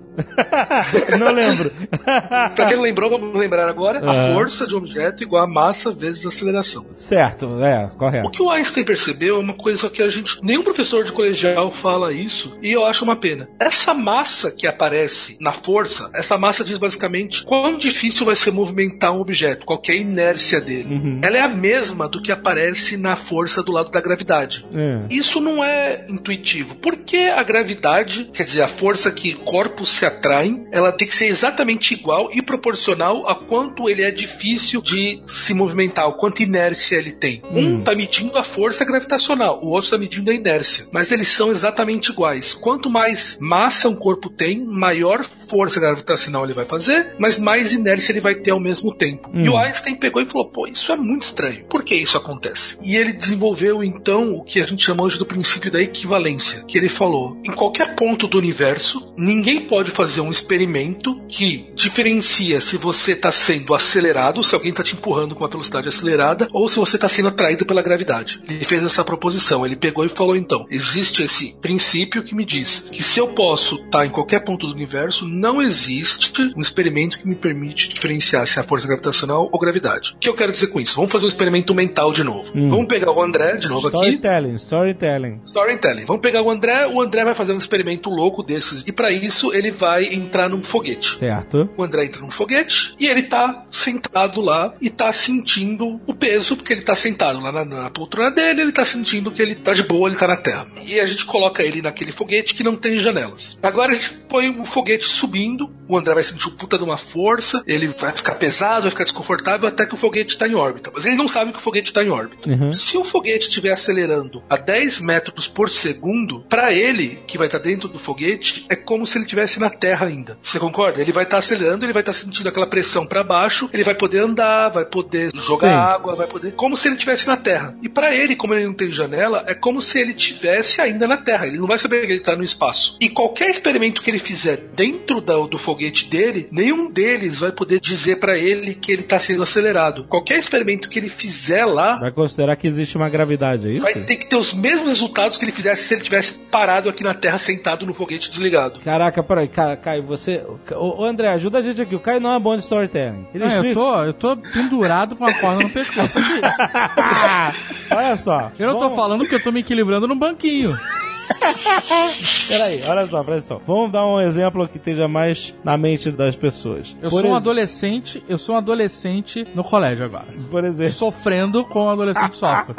Eu voltei, voltei, por voltei exemplo, pra lá com E tudo. uma porrada de filmes que tem naves espaciais, fazem voos interplanetários e tal, a gente vê que eles criam aqueles anéis, um anéis que ficam girando pra que essa força Isso. crie uma gravidade falsa. Exatamente. As pessoas estão grudando no chão daquela roda porque elas estão querendo ser atiradas pela força giratória, só que, né, como é uma roda, as pessoas ficam no chão que parece que elas estão em uma gravidade do planeta, mas ela é falsa. Isso. Só que isso não existe ainda. Não, Não existe ainda. Não existe ainda, só na ficção científica. Então você está querendo dizer que se a gente constrói uma nave dessa e aí os astronautas estão vivendo naquele habitat circular, girando para terem uma falsa gravidade, né? Se Isso. você fizer experimentos que lidem com a gravidade, você não vai ver diferença entre o cara estar ali com aquela gravidade falsa do movimento com a gravidade do cara estar em pé na Terra. É isso. Exatamente, eu percebi que eu sou ruim de storytelling mesmo. Muito bom, exatamente isso que eu queria dizer. Nada que ele vai poder fazer vai poder fazer essa diferença. E nem o corpo vai sentir diferença. E nem o corpo vai fazer diferença, porque não existe nenhum experimento que me diz se eu posso estar nesse planeta com os anéis girando ou se eu vou estar na Terra. Para Aham. todos os efeitos físicos, para aquele local, a aceleração é indistinguível da gravidade. Foi isso que o Einstein percebeu. Hum, Indistinguível. Entendi. Entendi. Entendi. Por isso que quando você tá num brinquedo desses de parque de diversão que gira também e e cria uma força G maior, é como se você estivesse num planeta muito mais denso, muito maior que a Terra. Exatamente. Você tá sendo esmagado por aquela gravidade extra. Exatamente. E se você quisesse falar o seguinte, pô, vamos fazer um experimento aqui para poder ver como uma planta cresce num planeta de gravidade maior. O Você resultado tem que ser ela girar, o resultado vai ser igual. É. Exatamente igual. Exatamente igual. Essa é a coisa que é interessante e que o Einstein percebeu. Aham. E olhando essa ideia, o que você percebe é o seguinte: vamos pegar de novo a minha lanterna, vamos pegar o nosso querido André, e ele tá nesses anéis girando que são Tá. indistinguíveis da gravidade. Tá na estação espacial. Tá na estação espacial. Ele pega o braço dele lá, estica uma lanterna e liga a lanterna. Hum. Como o anel tá girando, no momento que ele ligou a lanterna, até a luz da lanterna bater na parede,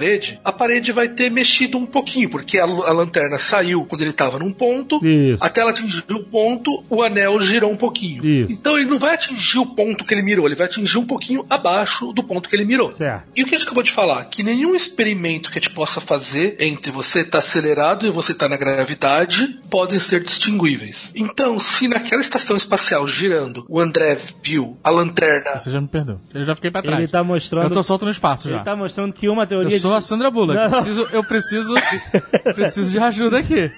Ele tá querendo dizer o seguinte: teoricamente deveria funcionar tudo igual na gravidade da Terra ou na gravidade falsa da estação espacial. Isso. Só que não funciona tudo igual, porque se acender a luz da lanterna na estação espacial, ela não vai bater no chão exatamente no momento onde ela deveria bater, porque você tá em movimento e a luz. Mas na Terra você também tá em movimento, caralho. Tá perdido também. Tá solto no espaço.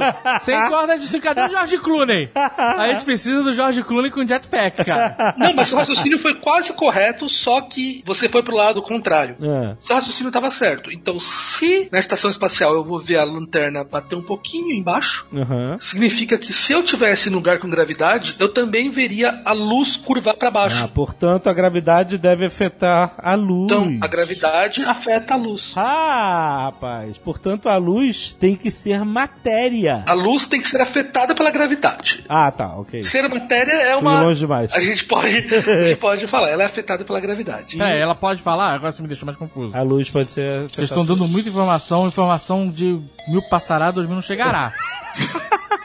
Luz é matéria ou não era? Se não aquela piada da lanterna faz A sentido. luz A, luz- você- a piada do Coringa vai fazer sentido aqui. A piada da, da ponte de luz? É, a- Calma, Eu não lembro da piada agora. É a do Piada Mortal, mas eu não lembro a piada, porra. Ele fala, dois loucos escaparam do, do hospício, eles têm que atravessar um desfiladeiro e um louco fala assim, cara, eu vou acender a lanterna aqui, faz uma ponte de luz e você atravessa. Aí o outro cara falou, tá maluco, compadre? E se você desligar a lanterna no meio do caminho? Essa é a piada que faz o Batman rir. Mas e aí? Não, a luz, ela não é matéria porque ela, você não pode segurar nela. Então, vamos falar que a luz é matéria nesse sentido. Tá, mas a luz de fato ela é afetada pela gravidade e a gente pode perceber isso fazendo experimentos em eclipses solares, certo? Exatamente. E olha que interessante. A gente sempre falou que a luz anda em linha reta, concorda? Hum, Sim. A luz, qualquer lugar você fala que a luz anda em linha reta. Sim. É. Só que a gente acabou de falar que quando tem gravidade, a luz muda de caminho, ela se curva, ela vai ficar torta. Exato. E eu mencionei o experimento em eclipses solares porque e quando o sol fica escuro lá com a lua na frente do sol, a gente pôde perceber que luz de estrelas que deveriam estar num ponto que a gente conhece no céu, você tá vendo ela aparecer em um outro lugar que ela não deveria estar. Ou seja, só porque o sol tá ali, a luz daquela estrela entortou com a gravidade do sol. O sol afetou a luz e ela chegou dos nossos olhos em uma outra posição que ela não deveria estar. Uma vez que a Terra gira e o Sol já não está mais ali, naquela posição, onde a gente vê a estrela no lugar onde ela sempre esteve, certo? Então, então agora você que vai me dar a resposta. Mas agora tá lá longe.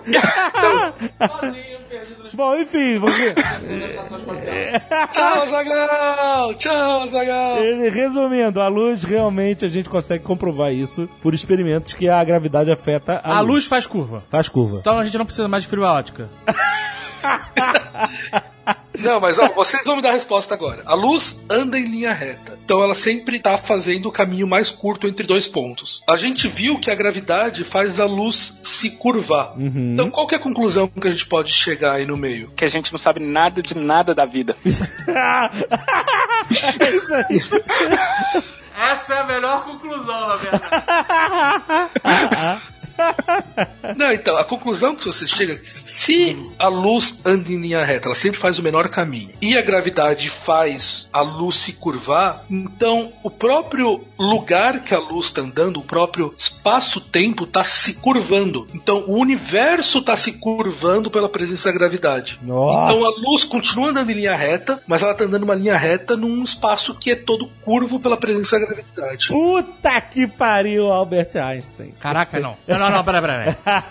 Não, não, não, não, não, não, não, não, não, não, peraí. Eu não entendi agora, eu não entendi repete. A luz está andando em linha reta. O Ok. espaço é que está curvo. Eu- De novo. Eu fiz essa volta toda porque normalmente quando a gente fala em divulgação científica, as pessoas falam, o espaço é curvo. Por quê? Ninguém fala. Eu tenho essa volta toda para poder explicar qual foi o raciocínio que o Bigodudo teve. Pra aham. vocês poderem Sim. entender o que tá acontecendo de realidade. Não chama de bigodudo no Brasil. Por quê? Vão achar que é o Sarney. Ah, tá, nem é o bigode. É o bigode. Não, quem é o bigode? Então, Mas bigode. olha, olha só, o Azagal, é que nem você tivesse dirigindo um carro numa linha reta, certo? Tá Certo. com o volante reto. Aí imagina aquelas curvas de NASCAR, aquela curva De lados. que é a pista inclina, sacou? Ah, sei. Agora, vamos dizer que essa pista inclina de uma forma absurda. Hum. Que você não precise virar o volante para fazer uma curva. Você está andando em linha reta, mas você está fazendo uma curva porque o meio onde você está andando, que é a Ah. pista curva, ela está Agora foi uma curvando. boa analogia, já. Como de novo a gente pode confirmar, confirmar eu sou muito ruim de storytelling.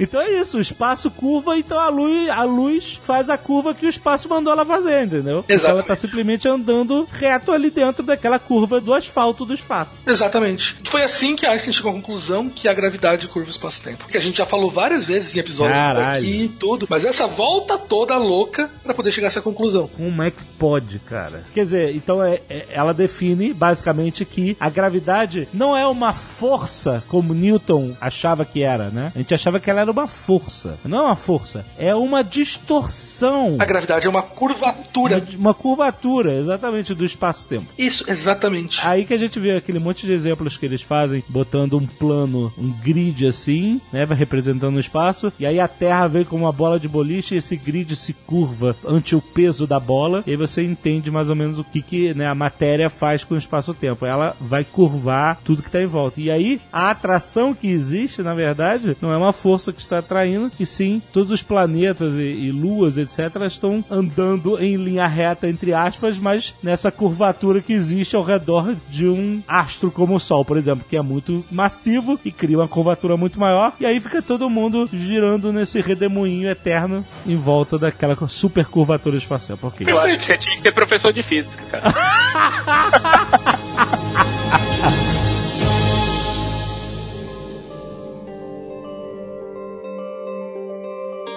Ao longo dos anos, até depois da morte do Einstein, vários experimentos foram comprovando vários pedaços da teoria geral da relatividade, certo? Exatamente. Vai. Como a gente pode ver hoje que é utilizado nos satélites de GPS, a porra do relógio tem que ser ajustado porque, de fato, a gente comprovou que a velocidade tem influência no tempo que está passando para aquele objeto né, que está em movimento. E aí faltava um último pedaço que é contemplado pela teoria que são as ondas gravitacionais. Pra você ver como o cara é um, é um filho da puta, o Einstein. Tinhoso, o cara acertava tudo. Ele fez toda essa teoria, descreveu tudo isso. E em 1919 foi feito um experimento com o eclipse, que você falou há pouquinho, Aham. que foi provado que foi lá e se mediu qual que ia ser a mudança da posição das estrelas. Os caras fizeram vários experimentos, um deles até em Sobral, no Brasil. Eles foram lá e mediram qual que ia ser a mudança das posições das estrelas, foram lá e mediram. Certo. Foram lá e fizeram N outras medidas, que tudo em cima da teoria que ele descreveu, que é essa teoria que o espaço se curva, como é que se Várias outras medidas foram feitas ao longo dos anos, várias outras coisas foram descobertas na teoria. Se descobriu, por exemplo, que existia uma solução que poderia explicar como o universo surgiu. E essa descrição tem várias características importantes. A gente estaria vendo que as galáxias estariam se afastando uma das outras. As pessoas foram lá, mediram e acharam isso por de novo experimento que ele fez de maneira teórica, que ele pensou de maneira teórica, foram lá e mediram. Einstein também descobriu que teriam objetos que a gente chamaria Einstein não, mas a teoria dele indicava que eles teriam objetos que chama de buracos negros, que seriam objetos tão massivos que nem a luz poderia escapar. Pessoas descobriram esses objetos também depois, de Depois. medições. Aham. Então, N coisas que a, a teoria dele comprovava estavam lá e as pessoas foram medindo isso ao longo do século XX inteiro. Mas existia uma previsão que o próprio Einstein descobriu, é uma história um pouco longa, então vou simplificar ela. Meu Deus nos ajude. Deus nos ajude. Pro Azaghal não eu vou fazer um micro jabá agora aqui. Quem quiser saber a história toda no meu recente canal do YouTube, O Físico Turista, pode procurar no YouTube. No YouTube. Olha só. O Físico Turista. Além de storyteller, é piadista. o fisiculturista, olha aí. Turista. Lá eu fiz um vídeo falando sobre essa história. Quem quiser pode ir lá pro Azagal não dormir sentado enquanto eu falo sobre isso. Eu dormi com uma corda no pescoço. né? que é perigoso. Procurando o, o George Clooney, né? Mas uma coisa muito interessante é que em 1916, o Einstein olhando essas novas equações que ele tinha descoberto, é até poético, ele achou umas equações que tinham comportamento de onda, que são as mesmas a mesma maneira, da mesma ideia que Maxwell havia descoberto lá no século XIX. Só que agora eram umas ondas para a gravidade. Então ele descobriu que a gravidade poderia ter ondas da mesma maneira que a luz tem ondas, que, Uhum. que a- o eletromagnetismo tem ondas. O que, que seria a ideia? Vamos imaginar então que a gente, com essa ideia que a gente tem que o pano é o universo e a nossa bola é o Sol que está curvando o espaço-tempo. Se eu começo a pegar essa bola, começo a fazer ela balançar, girar ela lá no meu, no meu pano, esse pano vai começar a vibrar e vai saindo Sim. do ponto que eu tô mexendo a bola. Sim, claro. E essas seriam então essas ondas que ele descobriu, mas elas seriam muito fracas, muito fracas. Tão fracas que as pessoas não achavam que seria possível medir elas em nenhum momento, de tão fracas que elas eram. É, mas é exatamente isso, né? Como você joga uma pedra no, no lago e vê as ondas na superfície da água se propagando, isso aconteceria no próprio espaço. No próprio espaço-tempo aconteceria isso. Ele, um corpo se movimentando, duas estrelas girando uma em torno da outra, ele faria o espaço-tempo vibrar, Vibrar. se propagando com uma onda. Caraca, caraca. Faz sentido você parar pra pensar, fazer essas comparações metafóricas. Tão fraco, tão fraco, tão fraco que a gente não teria como medir isso. A gente não tinha tecnologia para medir isso na época. Até que em 1970, vários caras, entre eles um físico que se chama Kip Thorne, que a gente já falou dele aqui no Nerdcast, Sim. Sim. que é o cara que foi consultor do Interstellar até. Uhum. Esse cara é muito importante pra física. Eles tiveram a ideia de criar um detector que poderia medir as ondas gravitacionais. O que seria a ideia? Eles iam criar um detector que seria um braço, dois braços na verdade, que teria um laser passando dentro dele. Dois braços em 90 graus em relação, um em 90 relação graus, outro, né? exatamente. E teria um laser passando dentro desses braços. Qual o tamanho desse braço? Cada braço teria 4 km de comprimento. 4 km. Não é, exato, né? Não é um, um negocinho pra botar na mesa de jantar, né? Não, não é, não é. Dá pra brincar. e eles seriam ajustados de maneira que o feixe ia sair de um, ele ia até a parede de um lado, bater, voltar, do outro lado a mesma coisa, e quando eles voltassem, os dois feixes teriam que ter percorrido a mesma distância, então de maneira que os dois feixes de luz estariam no mesmo ponto. Basicamente a gente fala que eles se anulariam. Aonde ele botou esse negócio? Uma escultura.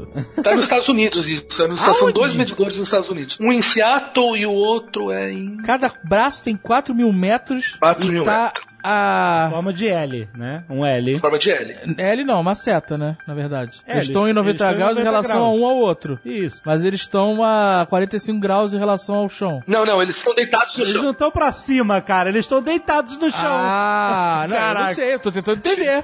Ninguém disse cima? que estavam deitados no chão. Mas é óbvio, pô. Mas se tiver, Não, é- é, então, pra cima, a minha-.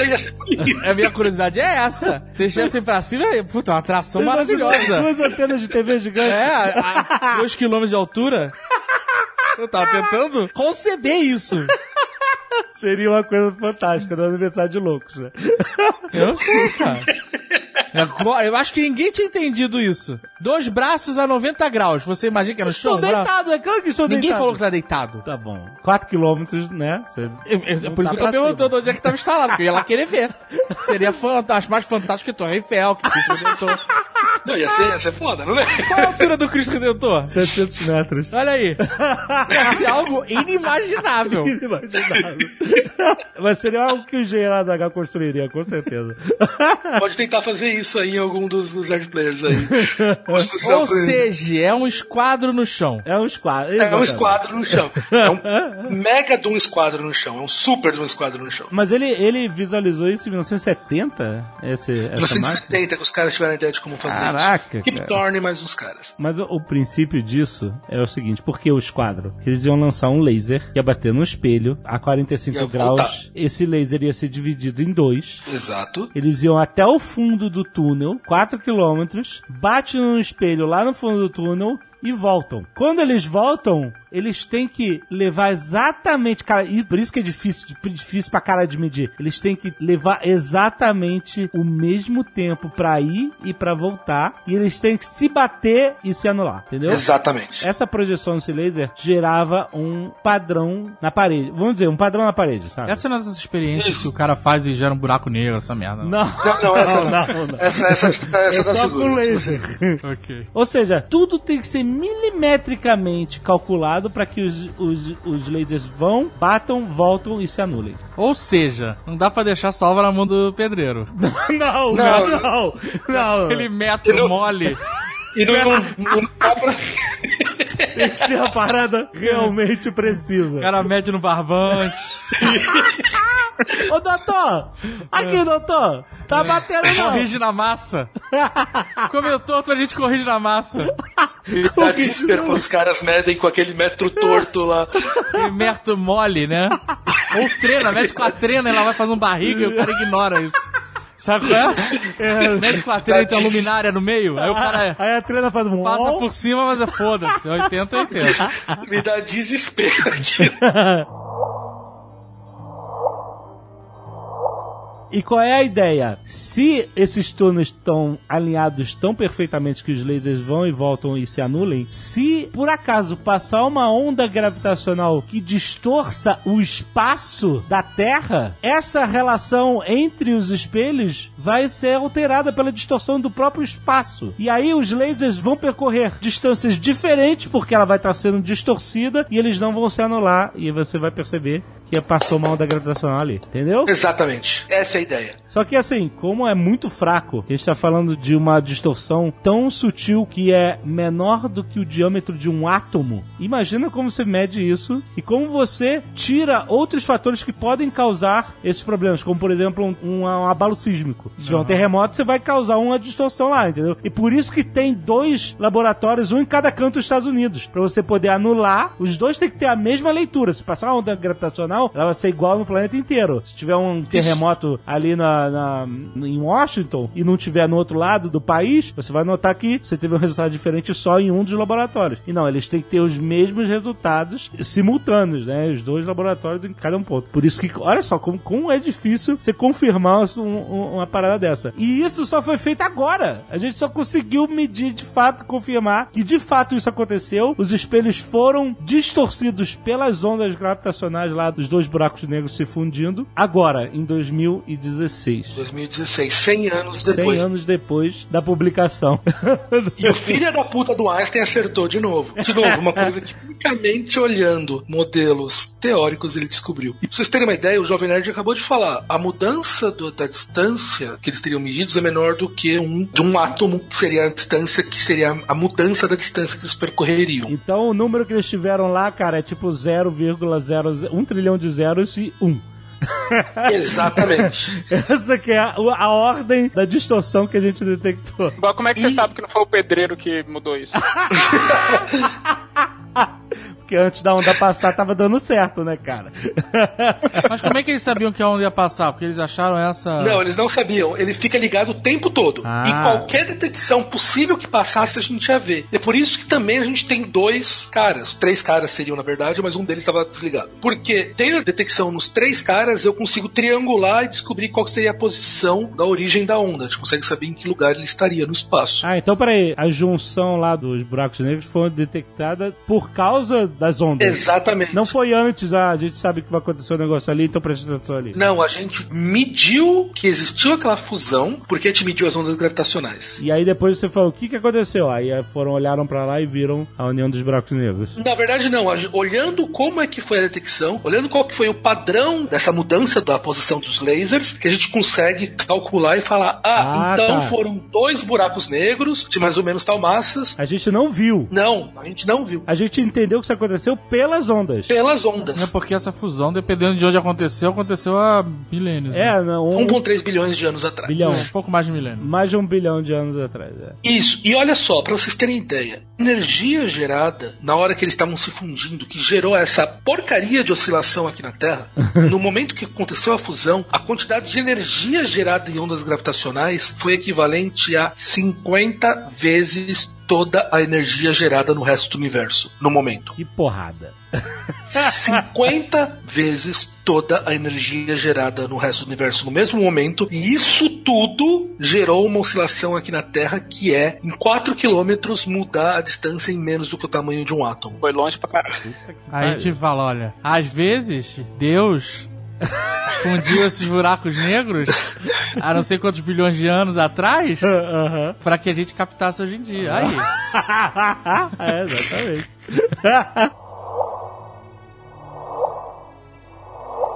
Eu quero saber o seguinte: pra gente a oscilação foi mínima, É, menos que mínima, e mais, né, mais foi detectada. Sim. Mas quem tá mais próximo do acontecimento percebe essa oscilação com mais intensidade ou ela é imperceptível pra uma pessoa? Só os cachorros percebem. Se você tivesse, vamos falar, do lado dos, dos buracos Não, negros, você seria sugada por eles e foda-se. mas- É, bom, você tá pertinho. Fantástica. você tá pertinho, não em cima deles. Seria muito mais fácil medir. Eu não sei, não fiz a conta, isso erro meu aí, de qual seria o tamanho da oscilação se você tivesse, vamos falar assim, a um ano-luz. Mas ela se dissipa, né? Ela se dissipa quando vai se afastando. Não, tá Exatamente. um ano-luz. Tá próximo. Tá próximo. Eu não, eu não Segurança. fiz uma barrigada assim, uou. Mas será que você. É, exatamente. Será que você sente? Você tá, sei lá, fazendo churrasco. Uou! Eu não, eu não fiz a Fazendo conta. churrasco. Eu não- Uma explosão, 50 vezes a energia do universo acontece ali perto e você, uou! É um ano-luz, né? Isso é razoável. Dá pra atrapalhar o churrasco, né? Dá uma mexida na grelha? Eu não sei, tô Não, perguntando. detalhe, as ondas viajam à velocidade da luz, por isso que a gente soube detectar exatamente onde foi. Agora, Mas o que muda? O que muda na minha- no meu arroz com feijão de todo Não, dia? então. o seu arroz com feijão não muda nada, vamos falar assim. Arroz integral ainda, tá dureza. Ah, tá, Da tá na dureza. dieta. Tá na dieta. Tá no arroz integral já. Meus pêsames. É, da mesma maneira que a gente usou desde Galileu, a gente usava lunetas para enxergar o espaço, a gente via as estrelas usando a luz visível. A gente descobriu um monte de coisas pro universo com isso. A gente descobriu a gravidade por causa disso. A gente entendeu as leis porque a gente olhou pro universo e começou a fazer perguntas. Caio, é o seguinte. Antes a gente só conseguia ver a luz vindo do céu, certo? Isso, Então, quando não tem luz, a gente não consegue enxergar o que tá lá, porque a gente depende da luz pra ver. isso. Aham. Hoje existem outras formas de você ver, o- observar o universo, como por exemplo ondas de rádio. A gente consegue ver através de nuvens de gases que a gente não, não consegue chegar por causa da luz. O gás atrapalha a luz que tá passando ali, entendeu? Agora com ondas de rádio, com radiotelescópios que a gente chama, a gente consegue ver o que tá por trás, do, que tá invisível por causa da luz ali. Então as ondas gravitacionais agora, sabendo que elas existem, a gente pode Ver convencer coisas que a gente não, não- nunca viu antes. é, nunca por exemplo, imaginava. foi o que o cara acabou de dizer. A gente não viu, nem com telescópio, nem com radiotelescópio, a fusão desses dois buracos negros. A gente viu com as ondas Mas gravitacionais. assim, eu- eu não querendo ser incrédulo, como é que o cara sabe exatamente que era a fusão de dois buracos negros? porque é a, a ordem de grandeza que precisa pra ele conseguir Mas gerar peraí, aquilo ali. se- vamos, vamos pegar. É, Qual, qual foi a distância que esse buraco negro aí que É um- mais de um bilhão de anos. Um bilhão de anos. Um bilhão de anos, você pega a força de 50% do universo, faz um Bluft e ele Isso. faz essa onda e chega na Terra. Se você pegar 500 milhões de anos e fizer uma força de, sei lá, 10% do universo, talvez não seja a mesma coisa? Como é que você Então, consegue determinar É, eu sei, existe. a proporcionalidade dessa força? Eu entendi o que você quiser. Pode existir outras coisas que gerem essa mesma força aqui, né? Exato. Se for uma força menor, mais perto, é, gera esse resultado. Eu não sei, mas certamente existe uma cacelhada de cálculos pra chegar aí. Eles conseguem perceber o ângulo da onda? É como se fosse uma assim? triangulação de cálculos, entendeu? Consegue. Eles fazem uma triangulação. Por isso que são vários detectores. Seriam três detectores, né? Os dois ligos e o virgo. Como é que o cara sabe que exatamente são dois buracos negros? Não pode ser dois sóis se fundindo. Ou sei lá, o Galactus comendo um planeta. Pode ser o galáctico comendo um planeta. Essa aí que é- a gente... Essa que é a minha dúvida. Não, foram dois dois. Isso aí só pode ter sido. Então. Os caras decidiram que é isso? Não, não decidiram, não decidiram, cara. Não, você consegue calcular e você consegue ver qual que seria o padrão da onda. Como se fosse uma onda de, de som mesmo, uma onda sonora. Então você consegue perceber que se tem dois caras correndo e gritando um em torno do outro, você percebe qual que é o padrão de som mesmo sem olhar. O Lucas Adaeli consegue saber que, o que, que são dois caras correndo, um correndo atrás do outro pra dar porrada no outro. Ainda bem que é pra dar porrada, né? Ainda bem que o exemplo foi concluído. Da mesma maneira, você consegue, pelo padrão das ondas, a gente consegue, como se fosse fazer um som e entender o que, que é o que está gerando essas ondas. Pelo padrão da onda, como a gente consegue usar o som para detectar, a gente pode usar o padrão da onda e descobrir o que, que é o corpo que gerou elas. Então, mas aí o que acontece? Isso significa uma nova era de exploração do universo, porque a gente tem mais um fator Exploração. De- Exploração é pegar a nave lá. Não, de, de, tá, de observação, do universo, Observação, é, não vem com essa de exploração. Então, antes a gente só tinha a luz, só podia ver a luz, que é a parada de. Hoje a gente pode ver ondas de rádio, pode enxergar através de outros meios. E agora a gente descobriu que, de fato, como as ondas gravitacionais existem, a gente pode observar o universo também via ondas gravitacionais. Só que elas são tão fracas que você vê o que aconteceu, qual foi a dificuldade pra gente detectar agora. A ideia é o seguinte, agora que a gente sabe que elas existem, a gente pode convencer fundos e governos para construir detectores maiores ainda. Pra encher o órbita- planeta de. Não, pode estar em órbita da Terra, entendeu? Ah, bonito. E aí você pode botar eles em distâncias maiores Porra, aí a gente ainda. vai ver. O quê? O L. Caraca, aí eu vou. Caraca, aí vai ser fantástico. Aquilo ali é a Lua, aquilo ali é o, com- é o esquadro galáctico.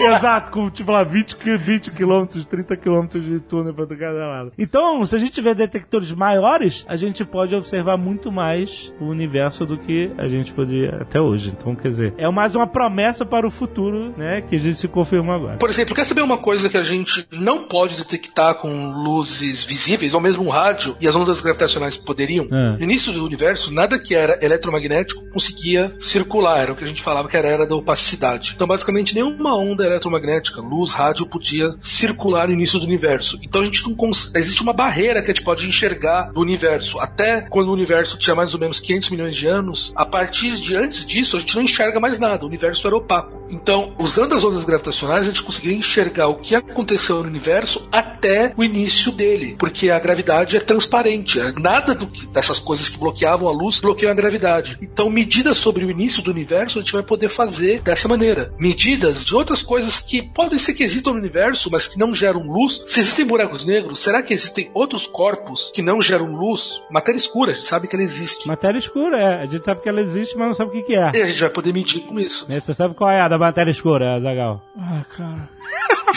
Olha só, rapidamente. Se a gente somar todos uh, os corpos que geram gravidade dentro de uma galáxia, não é gravidade suficiente para manter a galáxia unida e coesa. E não é gravidade suficiente para manter as galáxias nos seus grupos galácticos girando em torno uma das outras, entendeu? Tem mais alguma coisa gerando gravidade no universo e a gente não sabe o que, que é. Ok. A força das estrelas todas somadas não é suficiente para manter aquela porra coesa. Você tá entendendo? A gente não sabe o que é. Tá faltando alguma coisa na peça. Calma, cara. Existe. Calma, isso é normal. o normal não sabe. O Jovem tava tava preocupado. Existe coisas gerando gravidade no universo e a gente não faz a porra da ideia do que, que é. E não é pouca. Gera muito mais gravidade do que toda a matéria que a gente vê e sabe que existe no universo. Você tá entendendo? Se eu for pegar toda a matéria que a gente existe no universo, a gente sabe o que é mais ou menos 5%. 5%. Você tá entendendo É, isso? 95 Existe 95% de coisas que a gente não sabe gerando gravidade no Você universo. sabe o que é. O que, que Você é? não quer aceitar.